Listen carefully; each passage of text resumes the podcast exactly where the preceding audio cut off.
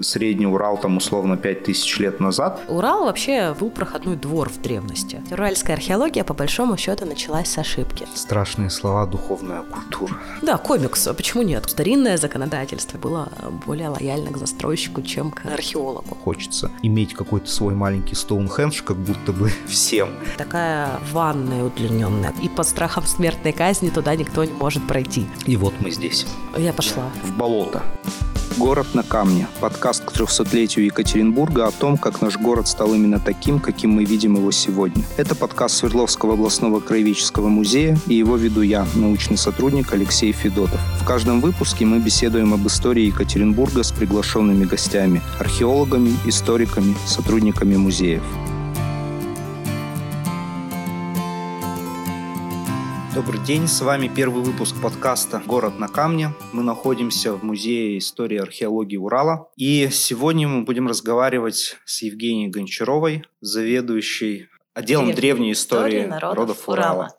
Замечательно. И вот несмотря на то, что у нас весь подкаст посвящен истории Екатеринбурга, вот мы хотели начать с такой вводной немножко темы и посмотреть, насколько древняя история до нас доходит, можем ли мы ее где-то увидеть сегодня среди нас, среди нашего города, в Екатеринбурге. И в конце, наверное, получится, может быть, ответить на этот вопрос, да или нет. С чего хотелось начать? У нас, мне кажется, среди горожан не все, думаю, могут задумываться о том, что вообще древняя история на Урале была. Почему, мне кажется, вполне понятно. Например, в школе да, мы проходим древний мир, у меня, по крайней мере, там ничего не было про Древний Урал. Сейчас, может быть, не такая ситуация. Сейчас, может быть, это проходит. Если есть отдельный курс истории Урала, да. то тогда об этом могут говорить. Если отдельного курса истории Урала нет, то первобытная история в школе – это два урока в хорошем раскладе с древностью, наверное, не ассоциируется именно наше пространство. И в этом, наверное, ничего нет удивительного. И, насколько я понимаю, в принципе, существование древности на Урале людей не было очевидным. И даже отцы-основатели нашего музея, члены Уральского общества любителей естествознания, они не сразу об этом знали, не сразу к этому пришли. Вот с чего начинается вообще археология на Урале? Такой первый, наверное, вопрос.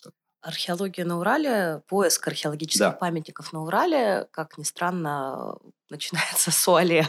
Мы находимся в музее Уале, наверное, очень хорошо было бы об этом поговорить, об этом немножечко хотя бы сказать. Первые исследования археологические на Урале в 70-е годы 19 века ведут Анисим Егорович Клер, его ученики, сподвижники. В этом зале, буквально вот здесь на втором этаже галереи, находится первая археологическая находка, сделанная на берегу Карасьего озера, нынешнего Карасьего болота, каменный топор. История потрясающая. Ученик Лера, Ваня, по другим версиям, Алеша Брюханов, приходит к учителю. Говорит, охотился я на берегу Карасьего озера, и вот что нашел. Приносит такую гальку, такую прям похожую на топор. Анисим Егорович очень впечатлился. Такой каменный топор. В 90-е годы, века уже 20-го, когда этот предмет уже был в коллекции в нашей, мы его представляли как первая находка археологии на Урале, коллеги такие, а знаете, что у вас тут? Эолит. Игра природы, воды, ветра – это не имеет отношения к Уралу. Точнее, к Уралу имеет, к археологии не имеет. То есть уральская археология, по большому счету, началась с ошибки. Но Анисим Егорович Клер, его ученики, тот самый Ваня Брюханов, спровоцировал поиски на берегах и островах Карасьего озера. Господин Рыжников в конце 70-х, 80-х годах 19 века также вел поиск на Карасьем озере. Сам Клер работал в Верховьях и Сети, на Палкино, например, он работал. То есть сейчас это уже реально территория города Екатеринбурга, но тогда это пригороды, и там велась работа археологическая, там велись поиски. Ирбитское озеро, торфяниковые памятники, это связано с торфоразработкой, с золотодобычей, но это уже немножко подальше обычно от нас. Шикирское озеро, Грабуновский торфяник под Нижним Тагилом, вот там велись работы. Ирбитское озеро разрабатывалось именно как археологический памятник Кроме деятелей УАЛЕ, Мамин Сибиряк здесь э, тоже работал как археолог в свое время, и он искал памятники на Урале. Помнишь, нет, выставки у нас были по этому поводу. В том числе «Наследие mm-hmm. Мамина Сибиряка» mm-hmm. мы представляли именно его археологическую работу. Не только писатель, оказывается. Не только писатель, Тоже, да. наверное, не все об этом знают. Такая краеведческая mm-hmm. работа. Тут очень важно понимать, что все начиналось не с работы профессионалов. Все начиналось с того, что краеведы, люди очень заинтересованные в изучении местности, где они живут, вели работу по самым разным направлениям. В том числе их интересовала история края. И археология попала в область интересов тоже таким образом. То есть, ну что это такое? Случайные находки на поверхности Земли, но, очевидно, древние. У Анисима Егоровича, например, было знакомство с Невшатель. Невшатель. Город Швейцарии расположен у Невшательского озера. Там угу. свайные поселения, тоже очень древние. Представлял, как должны выглядеть памятники археологии, предметы археологии. И когда вот это все находилось, попадало в Вуале, это вызывало узнавание, понимание, что это тоже древность, но не какая-то там далекая швейцарская, вот именно местная уральская древность. То есть такое встраивание произошло в мировую науку, археологию, потому что они, когда увидели этот топор, значит, они видели до этого. Что-то похожее, да. На самом деле, не специалисты сейчас вот эту кальку, если посмотрят, он ее может принять за древний топор. Угу. Это сплошь и рядом происходит, когда нам приносят вещи, говорят, смотрите, ну это же очень похоже на топор. Говорят, нет, уважаемый, это не топор, даже если оно очень похоже. Хорошо, у нас произошло это открытие, все-таки древние люди на Урале жили, не так уж и холодно, значит.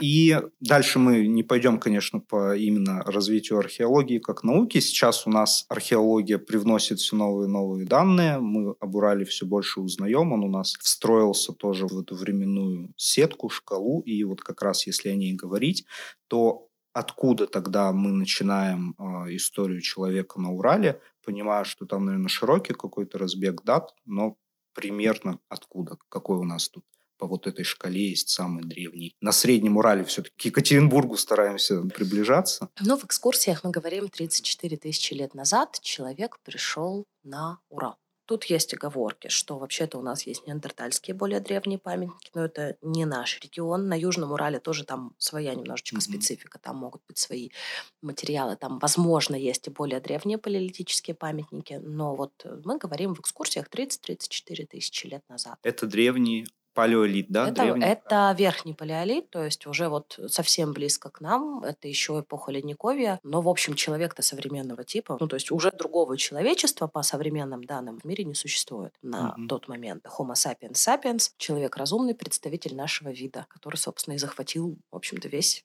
земной шарик на настоящий момент. Очень инвазивный вид мы оказались. Инвазивный вид – биологический вид, значительно изменяющий мир вокруг себя.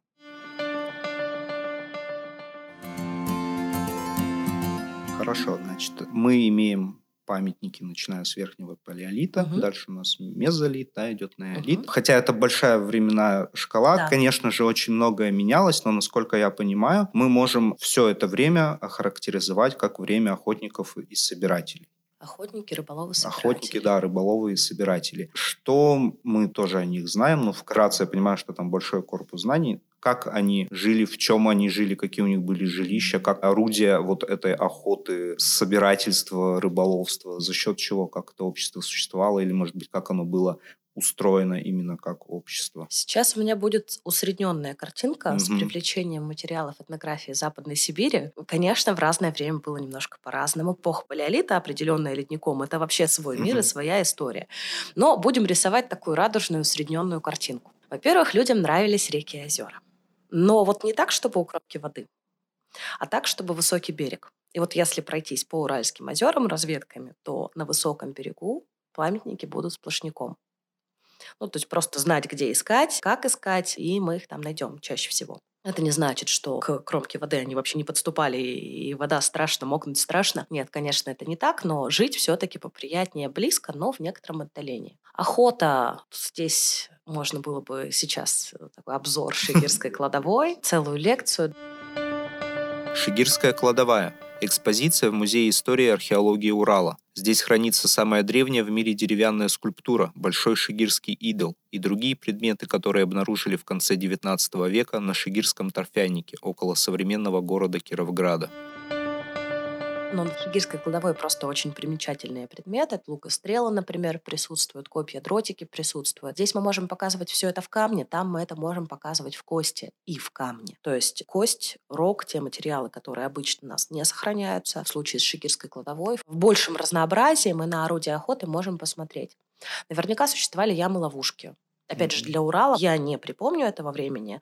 Для Западной Сибири система ям-ловушек возрастом 10 тысяч лет нам известны. Причем довольно северно, то есть это севернее, чем мы в Сибири. Ну, нелепо предположить, что у нас здесь их не будет.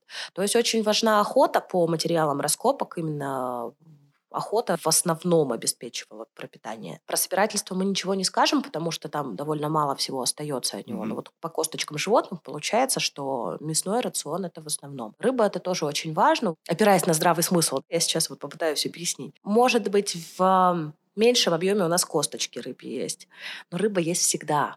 Если ты умеешь ее взять всегда, угу. то, может быть, у тебя еды будет поменьше, зато регулярная поставка этой еды э, будет обеспечена. И опять же, как можно рыбачить? Можно с удочкой и рыболовным крючком. Первые крючки сделаны из кости в шигирской кладовой, там самый ранний мы знаем, который возраст 11400, 11200 на Урале подчеркиваю, то есть в других регионах может быть что-то другое. Явно было сетевое рыболовство, поскольку, опять же, предметы сетевого рыболовства мы находим. Это и поплавки, и грузила, были гарпуны и остроги для того, чтобы бить большую рыбу, для того, чтобы охотиться на бобра, например, это mm-hmm. можно использовать. Опять же, здравый смысл нам подсказывает, что если до сетей они додумались, то до запоров и морд они тоже могли додуматься. То есть какие-то ловушки в узких протоках ставить, где рыба будет плескаться живой, ее надо будет только взять. И сразу много. Да, сразу столько, сколько надо. Угу. Тут, опять же, может быть, я немножечко идеализирую древнее общество, но то, о чем мы можем говорить на материалах этнографии, свидетельствует об очень экологичном отношении к окружающему миру. Не убивать больше, чем нужно, не брать больше, чем нужно. Не потому, что они великие гуманисты, альтруисты и вот это все. Нет. Дело в том, что если мы сегодня убьем больше, чем нам нужно для пропитания, если мы сегодня возьмем больше, чем нам нужно для обогрева жилища, завтра мы замерзнем, и нам будет нечего есть. То есть сугубо практический подход. Мы сейчас в меньшей степени завязаны на природное окружение, поэтому можем позволить себе всякие глупости.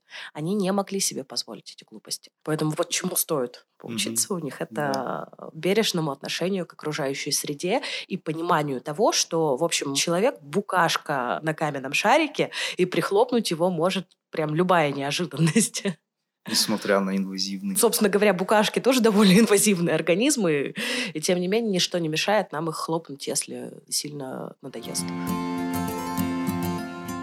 Я вот, кстати, как раз хотел спросить тоже про реки. Ты уже сказала, что селились по водоемам рекам на ну, возвышенностях. Река, да. да. Река и сеть, если прямо к Екатеринбургу угу. подходить. У нас в Верховьях точно, да, много памятников. Ниже тоже, наверное, тоже да, ниже памятники. по течению.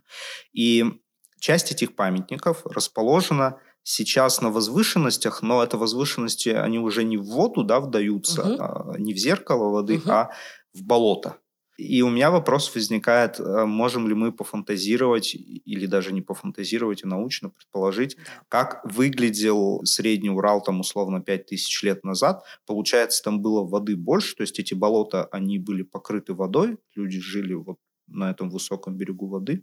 Таких же много памятников? Тут по-разному можно об этом говорить. В целом у нас есть хорошая достаточно связка с биологами, географами и прочими прекрасными людьми, которые нам, например, по пыльце могут рассказать про климат, который здесь был. Есть неплохие климатические реконструкции. Я, честно говоря, не была готова к такому вопросу, чтобы немедленно их выдать, но есть неплохие климатические реконструкции, которые рассказывают о изменении климата в условных пределах последних 10 тысяч лет. Где было теплее, где было холоднее, влажность, от этого зависит растительность. Собственно, растительность нам очень многое может рассказать. В зависимости от более влажного, менее влажного климата водоемы меняют свои очертания. То есть существуют страшные слова трансгрессия и регрессия озер, когда они отступают от берега, наступают на берег, затапливают берег достаточно сильно. Нижний Тагил, Гарпуновский торфяник, там была сделана достаточно интересная реконструкция, что в какой-то момент, там, в районе 9 тысяч лет назад, озеро поднялось более чем на метр от того, что было 11 тысяч лет назад. Спасибо биологам и палеогеографам, которые нам вот это все могут рассказать. Плюс к тому у озер есть естественное свойство умирать. То есть со временем зеркало озера сокращается через состояние болота. И да, вот эти очертания старого озера, современного болота, они нам тоже подсказывают, где стоит искать. В болотистой части тоже имеет смысл Вот, наверное, один из самых таких вот личных, не то чтобы впечатляющих опытов, но очень наглядных опытов. Это ситуация с озером Мелким. У нас там была небольшая разведочка. Uh-huh. И когда мы посмотрели на карту, что озеро-то там где-то есть, но до озера еще шлепать и шлепать по болоту. До озера мы не ходили, нас как раз интересовал высокий берег. И если посмотреть на ту же карту, то можно увидеть остатки озера. Это все было акватория озера когда-то. Даже не на карту, а, наверное, на спутниковые снимки. Что считать за карту? Я имею да. в виду топографические карты. Они тоже даже есть те, которые в открытом доступе, на них можно mm-hmm. посмотреть, народные всякие. Они неплохие сейчас. То есть карта материала можно поискать очень Слушатели интересно. могут убедиться даже в этом, да. посмотреть. И там на самом деле все это видно, мне кажется. Там же еще есть острова в болотах. Тоже остров в болоте. Такая уральская история. Это не всегда заметно, остров в болоте, но, в общем, да. Более того, с тем же Карасьим озером, у меня сейчас больная тема Карасьего озера, поэтому я, видимо, периодически буду к нему возвращаться. Там а, мы в свое время разведали памятник, который находится в торфе на глубине примерно двух с половиной метров. Mm-hmm. И он окружен мокрым болотом, а вот конкретно в том месте чуть-чуть по суше. Вот прям немножко по суше он лежит в торфе. Сейчас острова нет, но когда И в он... древности тоже непонятно, как вот этот остров существовал, потому что мощность именно озерных донных отложений там тоже очень большая. Она меньше, чем везде. Условно говоря, не 7 метров, а полтора метра. Это очень много, тем не менее. И в торфе, в середине торфяного слоя лежит памятник. То есть какой-то остров там был, но он был не минеральный, а торфяной. Тут можно пофантазировать, как так получилось, а можно привлечь тех же географов и спросить, уважаемая, а как так получилось? Что касается вообще населенности реки и сети. Получается, ниже по течению есть, выше по течению есть, а здесь Екатеринбург. И ничего не было. Такого же не бывает, правда, что ничего не было. Законодательство в разное время у нас было разным. Когда город Екатеринбург строился, разумеется, никого не волновало наличие более древних каких-то памятников, а они были. И в том числе в 2018 году, к примеру сказать, при городских раскопках спасательных, то есть под застройку это были раскопки, под слоем городской застройки 18-19 века были найдены мелкие-мелкие остаточки слоя возрастом 5-6 тысяч лет. И это на восточном берегу реки Сети, в сторону, где Первомайская, где литературный квартал, вот туда. Приборостроительный завод? Да-да-да, раскопки на старом приборостроительном заводе. А там же еще было устье, если я правильно понимаю, Мельков, то есть это тоже еще удобное место для ну, поселения. Возможно, такой мысочек, может быть, да, все так. И поэтому, когда коллеги занимаются городской археологией, если это где-то близко к реке, то нужно учитывать возможность остатков того самого древнего слоя, который не до конца был разрушен царской эпохой и советской эпохой. Претензий к тем, кто тогда строил, разумеется, быть никаких не может. Во-первых, предположить это было сложно. Во-вторых, никто не искал тогда. В-третьих, даже когда начали искать, сама идея важности вот этого всего культурного наследия, она возникла значительно позже. И современное законодательство, конечно, не позволило бы этого, но старинное законодательство и даже советское, оно было более лояльно к застройщику, чем к археологу. Ну и тоже интересно. Видимо, вот этот берег и сеть восточный, он был высокий, а противоположно низкий. Ну, есть такая закономерность. В общем случае она выглядит так, что один берег реки намывается, и поэтому он растет, становится высоким. Другой вымывается, он более пологий, пойма шире, то есть затапливается угу. в половодье сильнее. И, видимо, до того, как и сеть оделась в набережную, этот берег был высокий, восточный. И получается, что это же пруд при этом. Да. То есть там затопило-то как раз при строительстве плотины вот эту часть пойменную, правильно, да, я говорю, да, высокая степени. Видимо, это осталось. да, либо в меньшей степени разрушена. Но угу. там есть смысл что-то посмотреть, покопать, поискать. Мы не знаем, насколько там в 18 веке все это разрушено было. В конце концов, бывают углубленные сооружения, может, какие-то остатки углубленных сооружений. Когда-нибудь при очередной реконструкции набережной кто-нибудь из моих коллег найдет. Немножечко оптимизма в наше непростое время. Немножко поговорили про то, как жили люди с точки зрения своего хозяйства. Есть же еще страшные слова «духовная культура». Я, я, я знаю, да, что ты не считаешь, что мы можем как-то достаточно подробно интерпретировать, угу. но свидетельства у нас все равно Конечно. есть такие. Вот одно из них тоже находится прямо административно в черте Екатеринбурга, хотя и в лесу. Северская писаница, я угу. про нее говорю. Писаница – плоское наскальное изображение. На Урале чаще всего выполнено красной краской на скалах по берегам рек и озер. Поселок Северка сейчас в Екатеринбурге находится. Может быть, многие слушатели даже были на этом месте, потому что достаточно просто туда сходить и посмотреть на наскальные рисунки. Угу. Так, да, у нас они писаницы называются на Урале. Ну, что мы можем узнать, если не вдаваться в какие-то интерпретации глубокие и не очень обоснованные? Все равно что-то нам эта писаница рассказывает. Интерпретировать нам, в принципе, никто ничего не запрещает. Мы можем что-то предположить. Пока мы говорим, что это гипотеза, все хорошо. Зачем писаницы нужны, кто их оставлял, это не вполне понятная история. Если послушать некоторых коллег, они скажут, что это зачатки календарных представлений. Кто-то скажет, что это изображение тотемов. Вообще это зачастую на писаницах какие-то сюжетные бытовые сценки. Основные персонажи писаниц — это люди и человекоподобные существа. Ну, то есть вот он человечек, там палка-палка, или в скелетном стиле. А вот то же самое, но с рогами. И уже mm-hmm. вот человек — это в особой панамке или какое-то потустороннее существо, мы сказать не сможем. Часто изображение водоплавающих птиц. Часто изображение копытных животных, оленей, косули, вот что-то подобное, но называется, опять же, в схематическом варианте, попробуйте, опознайте. Бывают редкие изображения мишек. На Северской, если я не ошибаюсь, там уточки ведь, правда? Там, да, какие-то водоплавающие там уточки, водоплавающие копытные уточки. как раз, и те и самые человек. Человечки. То есть, может быть, это какая-то бытовая зарисовка, которая имела какое-то значение. Можно сейчас пофантазировать и предположить, что это запись какой-то легенды. Ну, такая вот э, пиктографическая. Комикс. Да, комикс. А почему нет? Комикс, да?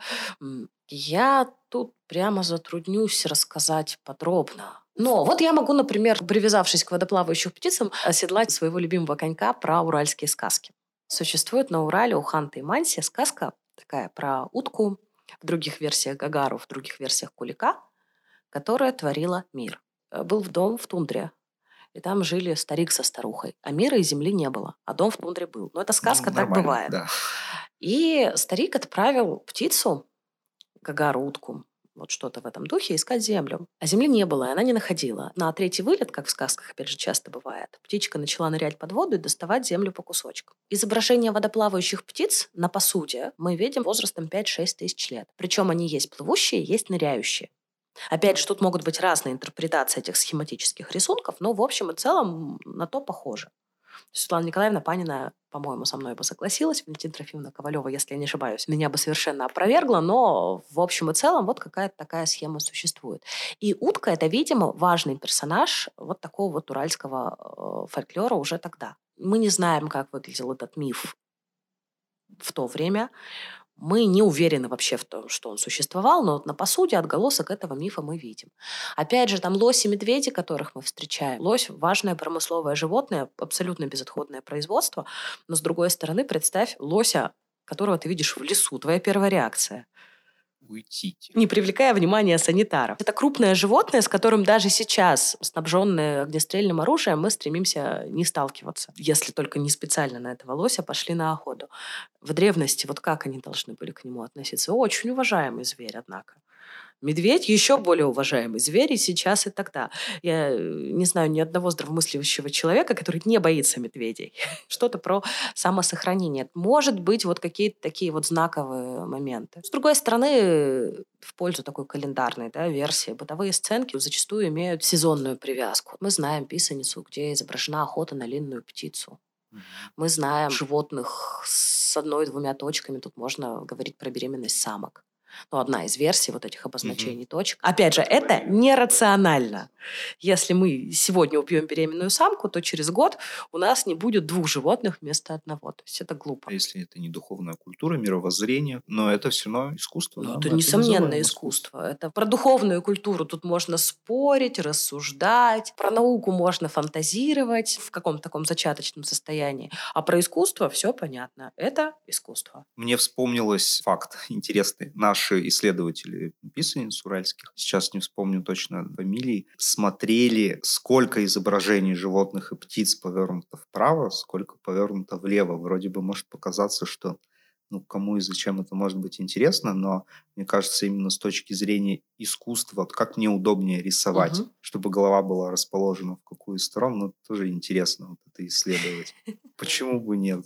Сейчас Достаточно небольшой оф-топ. Я занимаюсь интеллектуальными играми. Был вопросик по тому, с какой стороны удобнее держать факел, чтобы видеть пещерную наскальную живопись. Была произведена оценка, что люди-то правши в основном были. Если держать факел в левой руке, то хорошо видно угу. происходящее. Если в правой, то уже похуже видно происходящее.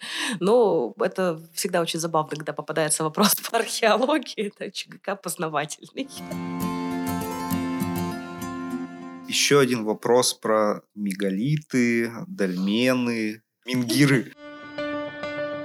Мегалиты – сооружения из крупных каменных глыб, характерные для неолита и энеолита и распространенные по всему миру. Дольмен – искусственное сооружение из каменных плит, имеет от двух до четырех стенок и крышу. Дольмены считаются объектами культа, возможно, связаны с погребальной обрядностью. Мингир – простейший мегалит в виде установленного вертикально камня. Об этом, конечно, много говорят люди просто где-то в интернете. Понятно, что это относится к лженауке или вообще не науке, наверное, во многом. Но об этом говорят и археологи. Они говорят об этом по-разному. Что тогда с этим? Это у нас есть, или нет. Потому что сейчас еще немножко поясню про тех людей, которые да, просто в uh-huh. интернете рассуждают. Выглядит все немножко так, что просто хочется иметь какой-то свой маленький Стоунхендж, как будто бы всем. И от этого же идет э, еще такое совершенное заблуждение, что, например, наши палатки, шарташские каменные палатки, Петрогром, скалы чертова городища, это тоже сооружения мегалитические, которые сложены людьми, а не природой. А настоящие мегалиты, дольмены, мингиры у нас есть на среднем Полагаю, уровне? да. Значит, э, насчет э, чертова городища сложно. Это мне сейчас вспомнились камушки на пляже. Баланс галечек, да, представляешь? Но я не понимаю, как люди, которые так думают, вообще себе представляют этот процесс, но ладно, здравый смысл им судьбе. Что касается мегалитов, дольменов и прочего. Я откровенно не специалист в этом вопросе. Э, я коротко просмотрела на этот счет какие-то материалы. Насколько я понимаю, там есть вопрос, насколько они древние. То есть, да, сооружение из камня со стенками и крышкой.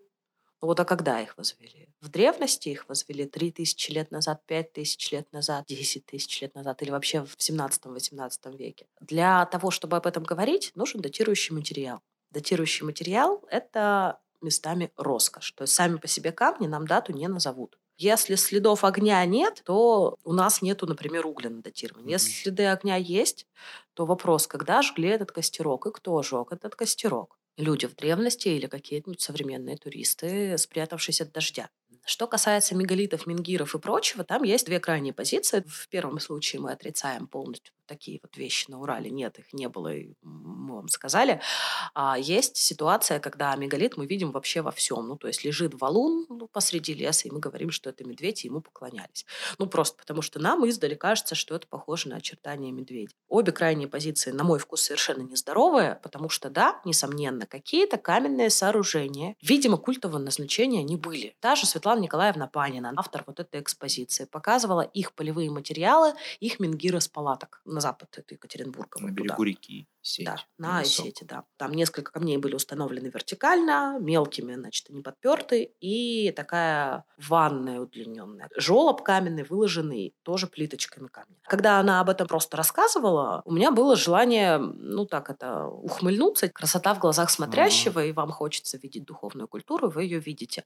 Но она показала полевые фотографии. И у меня никаких вопросов, да, было так. Это правда очень похоже на какое-то рукотворное сооружение. Это, собственно говоря, тот самый Мингир, который во дворе Светлана Николаевна мечтает установить. Может быть, это бы, правда, было неплохо. Что касается камней посреди леса, зооморфных камней посреди леса, мы не можем огульно утверждать, что это какие-то образы, которые люди видели, им поклонялись. С другой стороны, если мы видим около такого камня место, куда приносили вещи, явно не бытового характера или бытового характера, но без практической какой-то цели. Видим что-то, что можем интерпретировать с какой-то долей вероятности, как жертвенное место, как приклады к этому предмету, то камень там за 3000 лет, за 5000 лет форму принципиально мог и не поменять. И как мы видим в этом медведе, так и они могли видеть в этом медведе. Это значит, что когда мы видим подобные вещи в лесу, у нас должен быть повод задуматься, а нет ли тут чего-нибудь этакого?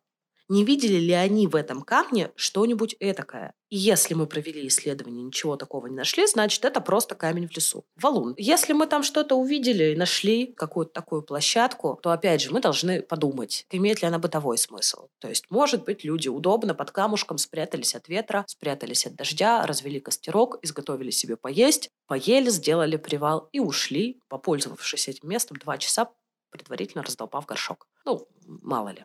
А может быть, это действительно было какое-то такое важное для них знаковое место. И вот уже по составу находок, потому как они расположены, по мощности горения очага, может быть. То есть мы же можем оценить по зале, углям и прокалам, насколько земля выкрасилась э, под воздействием нагрева. Мы можем попытаться оценить, сколько времени здесь горел костер, насколько часто здесь зажигали костер. И из этого всего мы можем попытаться сделать вывод, бытовое место или культовое, или вообще не место. Ну, то есть наша фантазия видит здесь медведя, а их фантазия не видела здесь ничего. Mm-hmm. Ну, то есть да. всегда, говоря о мегалитах на Урале, да, не только на Урале, наверное, нужно быть очень осторожным. Нужно понимать, где заканчивается наша фантазия, наши предположения, гипотезы, и начинается фактология. Это прямо важно. Собственно, почему духовная культура, с моей точки зрения, плохо восстанавливается? Mm-hmm. Мы можем давать интерпретации каким-то явлениям, мы можем не находить им практического объяснения, но мы всегда должны держать за умом, что это наша гипотеза и наше воспитание в современной культуре, в современной культуре западной. У нас есть коллеги, которые прямо видят в любом вертикальном камне древнюю обсерваторию, и с этим тоже можно спорить. Ну да, обсерватории древние. Это, это прям вот любимая тема. Там такой удобный камень, из-за него так удобно наблюдать за небом. Ну, надо понимать, что небо не неподвижно. То есть звезды имеют обыкновение перемещаться. Они делают это очень медленно. И да. то, как мы видим небо сейчас, и то, как небо видели наши предки 5-10 тысяч лет назад, это вообще-то два разных неба. Да, там прецессия земной оси, за счет которой там, по-моему, за сколько тысяч лет у нас по кругу фактически угу. немножко там передвигается небо. С нашей точки да. зрения оно-то, конечно, не Вот, ну и плюс сами звезды немножечко в пространстве угу. тоже ну, движутся. Да. Это не очень быстрый процесс, мягко говоря. Но, по-моему, астрономы даже делают реконструкции того, что будет в будущем и как это угу. выглядело в прошлом. То есть заглядывать в прошлое можно только с учетом факторов э, изменения положения планетки и изменения положения звездочек. Тогда можно поговорить о древней астрономии, когда мы будем понимать, а что они вообще видели. В противном случае, простите, разговор беспредметен. Ну да, хорошо. Дальше тогда давай двигаться к тому, что уже ближе, наверное, к пониманию Урала, в том числе и современного металлургии с чем связан Урал. И да, на самом деле металлургия была еще в древности. Прям мы именно да, этого слова да. мы можем использовать. И первая культура иткульская, которую мы называем металлургами, это первые металлурги здесь. Вот ты меня врасплох застал. Вообще Иткульц – это ранний железный век. До раннего железного века был еще бронзовый век. Mm-hmm. И на Урале есть металл этого возраста, этого времени. А самые первые попытки что-то сделать с металлом – это эпоха неолита, медно-каменного века. И непосредственно металлических предметов этого времени я сходу вспомнить не могу, но буквально в этом зале, в этой витрине, хранится костяной орнаментир – Орнаментир – инструмент для нанесения орнамента на стенки глиняного сосуда. Костяной орнаментир, выкрашенный зеленый, окрасившийся. Это малахит. Нет. Это, возможно, мы можем предполагать, что он лежал рядом с медной вещью, которая полностью разрушилась. И, тем не менее, она пропитала вот эти медные окислы, очень ядовитые и для гнилостной флоры фауны тоже, спасли эту косточку. Но металл не может заменить камень полноценно долгое время. Во-первых, металл есть не везде. Вот нам хорошо, у нас медный край. Но вот, например, для того, чтобы делать бронзу, у нас есть трудности, у нас нет олова. То есть мы можем делать мышьяковистую бронзу, а вот то, что бронза, сплав, олово и меди в обывательском ключе, вот это у нас здесь не получится. Олово нам нужно откуда-то приволочь. Оно у нас далеко все очень. Алтай, Британские острова, территория современного Казахстана. Ну, вот куда пойдем называется. Иткульцы делали уже из чистой фактически меди. Культуры, которые знали металлургию, до иткульцев здесь, несомненно, были. Но иткульцев мы считаем профессиональными mm-hmm. металлургами, которые обеспечивали металлом не только себя, но и вот, например, степные воинственные сообщества, видимо, как-то с ними взаимодействовали. Возможно, еще что-то на экспорт они mm-hmm. изготавливали. Мы их знаем как цветных металлургов, то есть занимались они металлургией сплавов на основе меди, но в каком-то объеме металлургия железа у них тоже была. Посчитать количество шлаков на иткульских памятниках, там тоже есть определенные вопросы, давай не будем вдаваться в тонкости, но, видимо, металлургию железа они тоже знали. То есть это люди, у которых металлургия была не одним из видов деятельности а основным. Но это не подсобное хозяйство, да, чтобы да, обеспечить да. себя. Угу. Это конкретно штука, которую они делают профессионально. И дальше обменивают и ее. обменивают на какие-то полезные да. вещи в других сообществах. И вот обмен мы это можем прямо проследить. То есть где-то, условно говоря, в Казахстане мы находим предметы из меди. И мы можем сделать же, наверное, анализ и сказать, что эта вещь сделана из медной руды, условно. Мы с тобой можем вернуться к этому разговору в сентябре. Возможно, об этом чего-нибудь скажем в сентябре в МИАСе, потому что там геоархеологическая mm-hmm. конференция регулярно происходит. И там вот это вот у них регулярная история, источники металла. То есть они анализируют металлические изделия и пытаются определить, откуда это сырье. Очень, очень интересно. Потому что там все равно состав металла немножечко разный получается в зависимости от того, где добыли сырье. То есть где-то там мышьяка больше вроде, он встроился туда, где-то еще чего-то больше, есть еще довольно редкие элементы, которые конкретно маркируют тот или иной источник сырья. Наверное, можно иткульского облика вещи в степных сообществах кое-что проследить, а вот, например, у иткульцев вот знаменитый клад Сазов горы, угу там есть волк, свернувшийся. Mm-hmm. Он прям мощную отсылку на скифов дает. Не то, чтобы иткульцы делали по заказу или иткульцам продали эту игрушку, но они знали искусство соседей. Не самых близких, надо сказать, соседей. Они пронаблюдали его и сделали нечто похожее, совершенно не в своей стилистике. Он просто выбивается из всего клада. Если этот клад посмотреть, показать, mm-hmm. то там, очевидно, будет такая прям разница. Вопрос еще такой. Конечно, мы тоже не будем вдаваться в процесс в этот технологический, но это были небольшие каменные печи, где получали Горно, да. горно, где получали, в общем-то, небольшие, я так понимаю, слитки. Да, видимо, не очень делали. Крупные. Но этого хватало. Во-первых, если разово это можно получить немного, то не обязательно ограничиваться одним разом. Можно ну, да. несколько плавок устроить, если нужно много металла получить. Почему нет, что мешает? То, видимо, в качестве руды использовался малахит и азурит. Ну, угу. потому что эта руда очень яркая, очень заметная. Ее просто можно под ногами искать. В одной книжке по геологии малахитово-азуритную яму сравнили с васильками воржи. На самом деле, правда, наверное, похоже. Очень красиво они сочетаются угу. друг с другом. Ну, это, да, основная руда такая, из которой можно было добывать. Малахит – красивый поделочный камень, на самом деле вот трудяга такой. Ну, да, Еще руда. меня очень удивляет, Светлана Николаевна Панина тоже об этом периодически говорит, что, ладно, азурит, он мягкий, поверхность у него не всегда симпатичная, а вот малахит, он же красивый. И вот, казалось бы, вот эти древние сообщества должны себя обвешивать этим красивым камнем просто с ног до головы, чисто эстетически. А нет. Очень редкие подвесочки из малахита и азурита. Прям крохотные. В этом зале они, опять же, есть. Видимо, относящиеся к иткульцам. Это все украшения из этих камней, которые здесь найдены. Светлана Николаевна даже как-то озвучила идею, что это цеховый знак, может быть. Mm-hmm.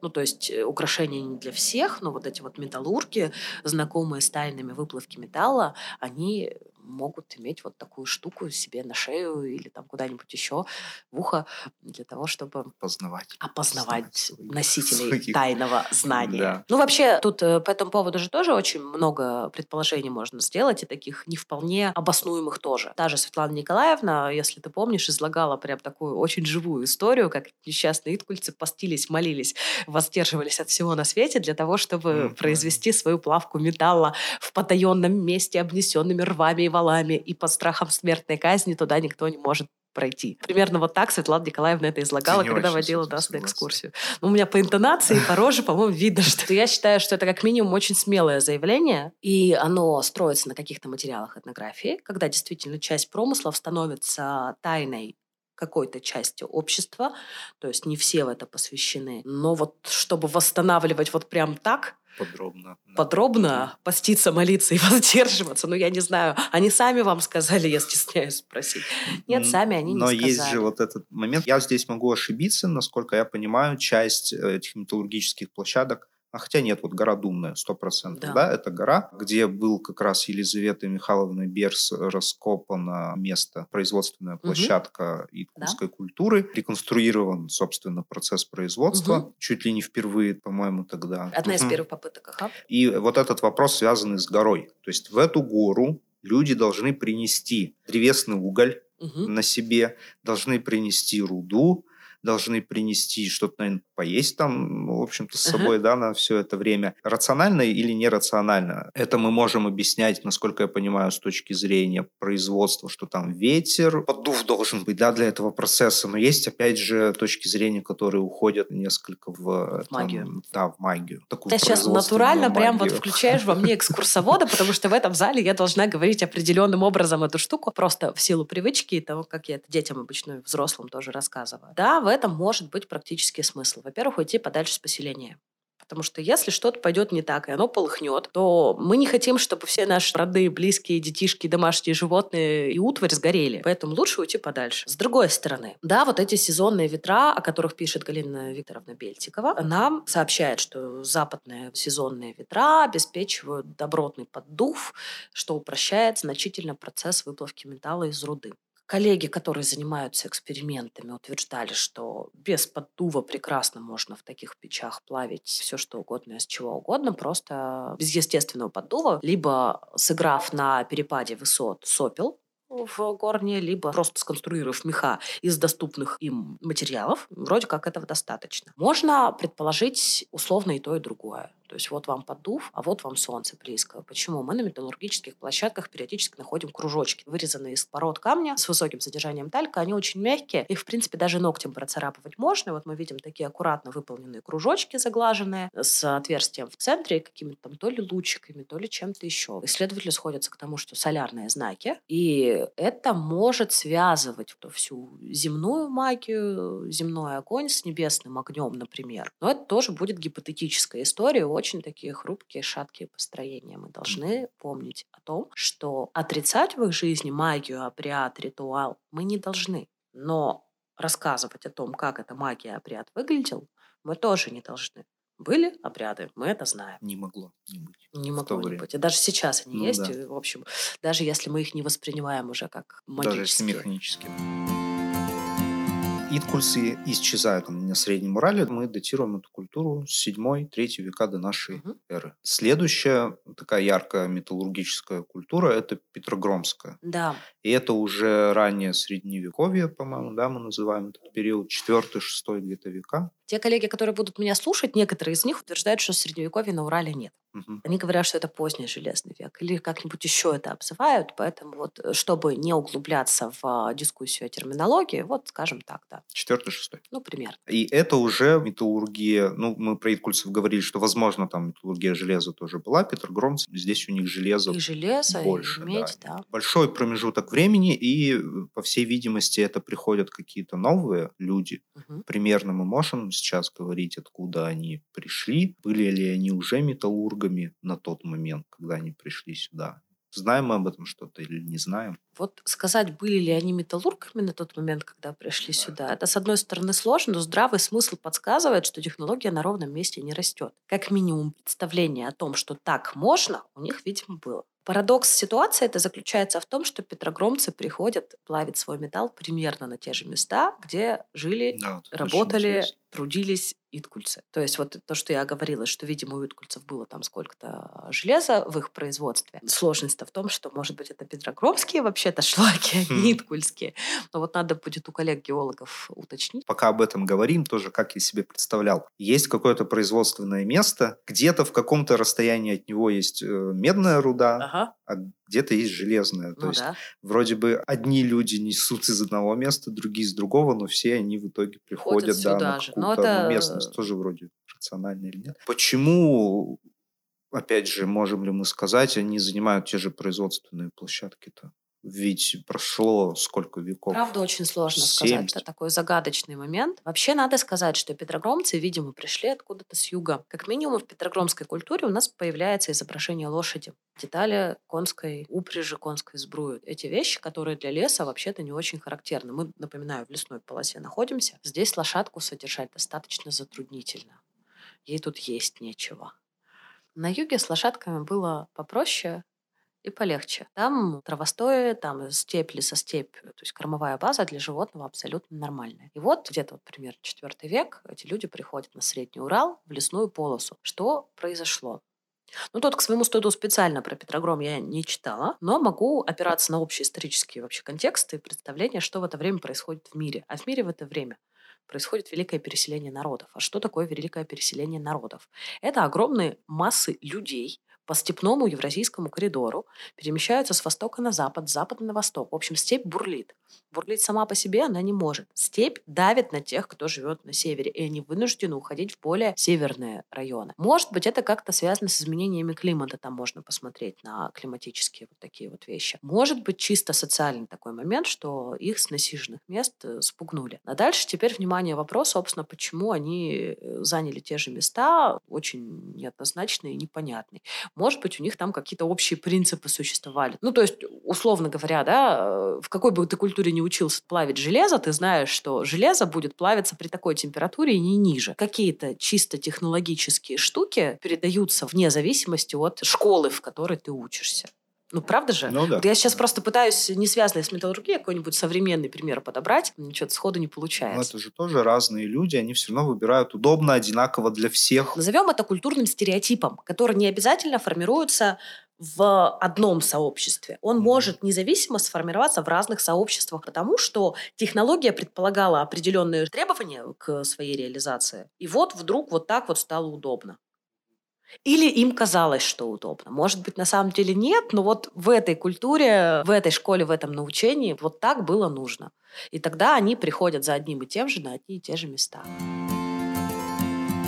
И вот мы уже вышли на линейку нашей эры, так скажем. И из петрогромской культуры потом фактически мы приходим к этнографическим уже народам.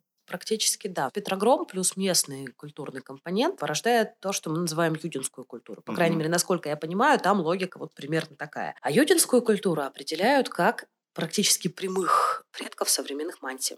Одного из коренных, коренных народов. уральских да, народов. Ну и для Среднего Урала в том числе, да, насколько я да. понимаю. А, манси сместились на север. Да, манси да. значительно сместились на север. Ну вообще, возвращаясь немножко к угу. петрогромцам, это все-таки, видимо, какой-то уралоязычный народ. То есть носители этой культуры также были носители уральского антропологического типа или уральской малой расы. Просто я тут выяснила, что некоторых очень пугает слово «раса», и пользуюсь фиговым листочком уральский антропологический тип. И также это носители, видимо, уральских языков были. То есть по языку им по этой гипотезе местное население, с которым они потом смешивались, оно было были. близко. Возможно, они говорили немножко на своих языках, угу.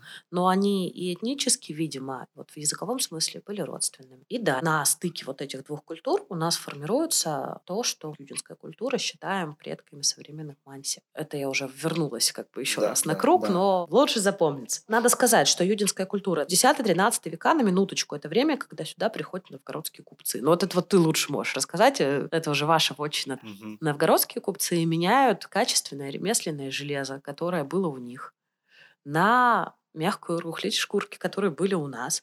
Здесь железоделательное производство, видимо, тоже было, но кустари и ремесленники – это немножко разная история. Там железо определенно качественнее, чем здесь. Кстати, да, у потомков петрогромской культуры это железное производство оставалось. Видимо, да. да. но оно уже, наверное, ну, не могло конкурировать потом в какой-то момент. Ну, если те делают сразу на продажу, это городская культура, это уже торговая культура, я думаю, что конечно, предпочтительно было импортное хорошее. Угу.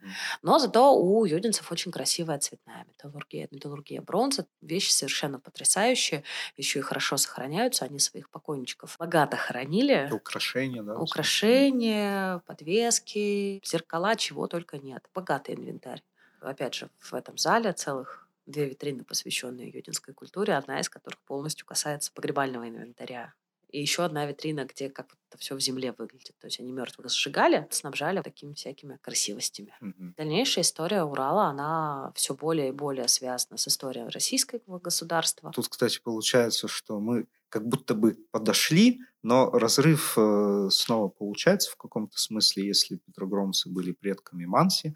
Манси не мои, скорее всего, не твои предки, по большому счету. К чему хочу подойти, к итоговому уже, наверное, вопросу. Все, о чем мы говорили, каким-то образом присутствует ли в Екатеринбурге. Екатеринбургу 300 лет, мы говорили о временах совсем не касающихся этих трех столетий. Но дошло ли что-то в облике города? Можем ли мы увидеть эту древность? Я не говорю про то, что мы придем в музей, да, это увидим, или придем на шарташские каменные палатки и ничего не увидим, ну, в смысле археологии же. В образе города, в его характере, в том, как он существует география во многом определяет то, как место будет вообще существовать и чувствовать себя. Что такое Средний Урал, окрестности Екатеринбурга в древности? Это реки и озера, полные рыбы, леса полные дичью. В общем, такая прекрасная совершенно история.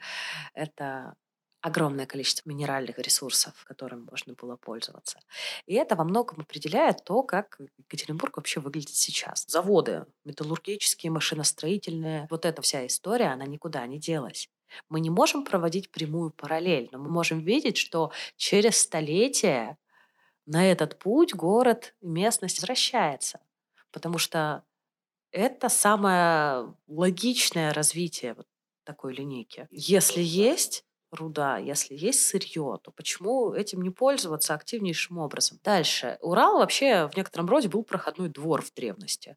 То есть кто только здесь не жил. Здесь жили самое вот коренное здесь население. Это предки ханты, манси, коми, ненцев, селькупов, в конце концов, финнов и венгров. Предки носителей языков уральской языковой семьи обитали на Урале здесь. Это коренное население. В древности еще здесь же пробегали носители индоевропейской языковой семьи языков. Здесь же прибегали тюркские. Это все в разное время. Это все нашло отражение в нашей местной гидрономии. Не только гидрономии, а вообще топонимики. Как у нас называются? Горы, реки, озера. Можно посмотреть на корни, суффиксы и вообще найти в них э, происхождение тюркское, либо уральское. Причем уральское какое? Уральское мы будем искать. Ну, то есть там же масса вариантов. Индоевропейское, опять же. Урал тогда, Екатеринбург сейчас — это предельно эклектичное место. Кого только здесь нет. Если посмотреть на облик города, то мы увидим архитектуру 18-19 века, мы увидим конструктивизм, мы увидим весь срез советской эпохи, плюс современные вот эти вот высотки из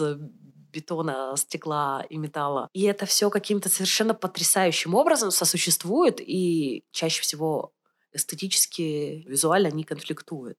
Бывает, я не буду говорить, что все красиво и все нравится, но оно не конфликтует. И вот это вот какая-то, мне кажется, очень древняя история про Урал как огромный котел с винегретом, где намешано вообще все, и в этом как-то комфортно. Я в этом вижу. География, конечно, значительно порешала.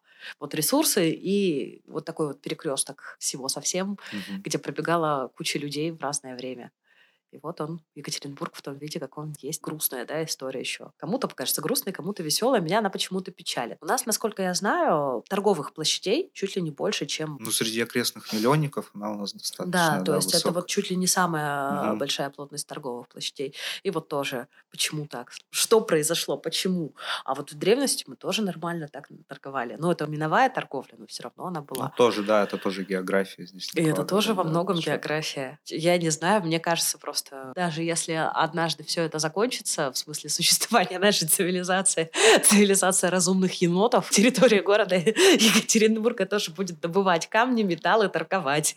Вот это тоже вывод, да, несмотря на то, что нет какой-то прямой прям преемственности от поколения к поколению, но да. место диктует какую-то свою историю, свою стратегию. Стратегия адаптация к тому, что мы вообще имеем. Ну да, э, еще у нас холодно, звери дикие, леса густые, камня приличного нет. Надо было как-то вертеться, выкручиваться. И вот мы здесь. Спасибо большое за беседу. Мне было интересно. Очень, я думаю, что всем нашим слушателям и зрителям тоже что-то новое узнали.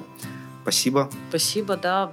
Было занимательно, любопытно. Я надеюсь, что я не ляпнула никакой глупости. Подписывайтесь на все наши каналы, на YouTube-канал, Telegram-канал, соцсети. Смотрите, слушайте наши выпуски на всех площадках. Приходите обязательно в музей, потому что обо всем, о чем мы сегодня говорили, вы сможете какие-то предметы здесь посмотреть, вспомнить эти сюжеты, у вас все сольется в одну картинку. Музей истории и археологии Урала на втором этаже, Шигирская кладовая, зал древней истории народов Урала. Можете посмотреть сами, можете просить Евгению Николаевну или кого-то из сотрудников вам проведут экскурсию. Вы узнаете очень много нового. И через месяц ждите наш следующий выпуск подкаста «Город на камне». Спасибо за внимание. Мы готовы отвечать на вопросы в комментариях.